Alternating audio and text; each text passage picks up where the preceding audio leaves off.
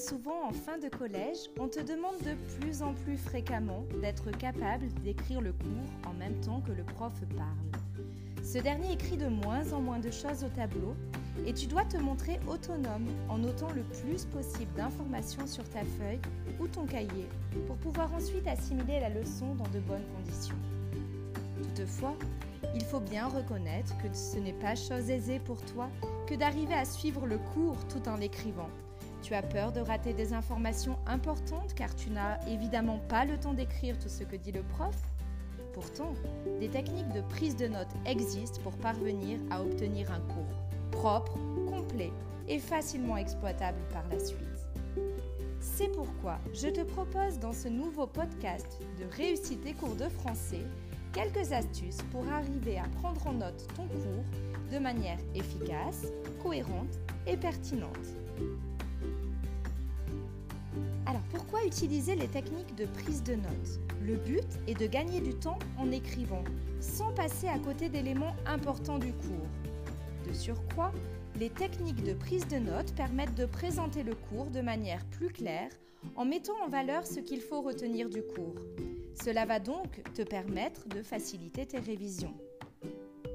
Comment procéder pour une prise de notes efficace? Alors la première méthode à utiliser, c'est d'utiliser les abréviations, c'est de te servir des abréviations. De nombreuses abréviations existent et tu peux les assimiler de manière à les utiliser presque de façon automatique lorsque tu prends en note le cours. Par exemple, tu peux utiliser toujours TJRS, dans DS, beaucoup BCP, c'est-à-dire CAD, pendant PDT, temps TPS, etc., etc. Il en existe beaucoup. La deuxième technique à utiliser pour prendre le cours en note, eh bien, c'est la technique de la légende. Lorsqu'il y a un mot qui revient dans un cours, tu peux indiquer une légende sur le cours. Par exemple, lorsque tu écris une leçon sur un auteur, tu peux noter dans la marge l'initiale de l'auteur à côté de son nom complet ce qui te permettra d'utiliser uniquement l'initiale tout au long du cours. Un exemple, si ton cours porte sur Maupassant, tu peux noter dans la marge M égale Maupassant. Tu peux reproduire ce fonctionnement pour tous les cours où il y a un mot qui revient très fréquemment. Cela te fera gagner considérablement du temps. Tu peux aussi te servir de ton propre dictionnaire d'abréviation crée tes propres abréviations que tu vas utiliser tout le temps, dans tous les cours. Tu peux aussi te servir des symboles et des flèches pour supprimer des mots dans ta prise de notes.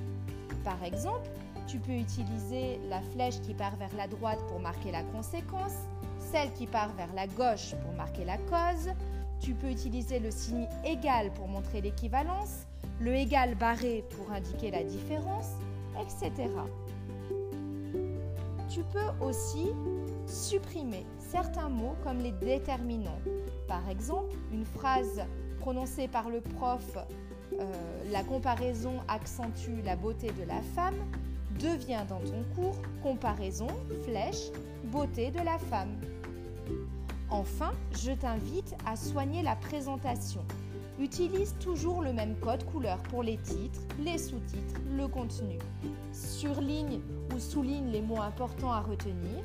Et surtout, si tu n'as pas le temps en cours, ne t'inquiète pas, tu peux reprendre tes notes à la maison en complétant si besoin avec celles d'un camarade. Voilà pour les quelques astuces que je souhaitais te délivrer à propos de la prise de notes. Ce podcast est à présent terminé. Tu peux retrouver les notes rédigées de ce podcast sur mon site internet réussiteetcoursdefrançais.com.